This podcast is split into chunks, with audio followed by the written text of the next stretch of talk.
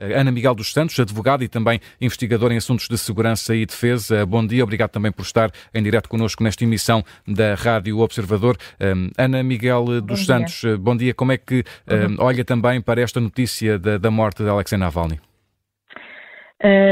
Eu podia dizer isto, morre o último reduto de, de, de esperança, de liberdade que existia uh, na Rússia. Portanto, acho que com esta cai aqui a máscara de bonzinho de Putin que tentou passar uh, nestes, últimas, nestes últimos meses, sobretudo desde o início da guerra de Israel, em que assumiu claramente uma postura de, de, de bonzinho, apelando ao direito internacional uh, humanitário, a aplicação dessas normas junto do Conselho de Segurança da, da ONU, e aqui cai realmente essa, essa imagem. Mas há aqui alguns dados que eu gostaria de, de, de deixar aqui bem claro.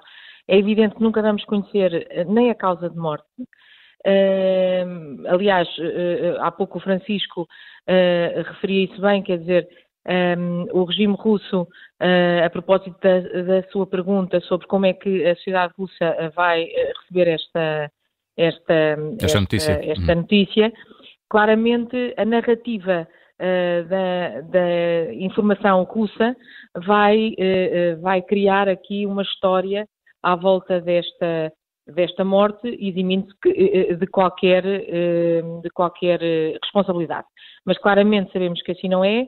Tenho até algumas dúvidas de que ele já não tivesse morto, ou que já não tivesse morrido, porque desde a sua transferência para outra, outra prisão de alta segurança, e é uma prisão que é muito dolorosa, onde estão realmente os últimos prisioneiros, de acordo com o regime russo, que, qualificado claramente como um regime de um, de um, de um Estado de polícia eh, persecutório eh, e, portanto, tenho aqui algumas dúvidas. Não, eh, de qualquer forma, esta notícia sai hoje e, portanto, vamos assumir que, portanto, há aqui já essa, essa consagração, mas realmente não podemos deixar de, de considerar que Putin está claramente envolvido.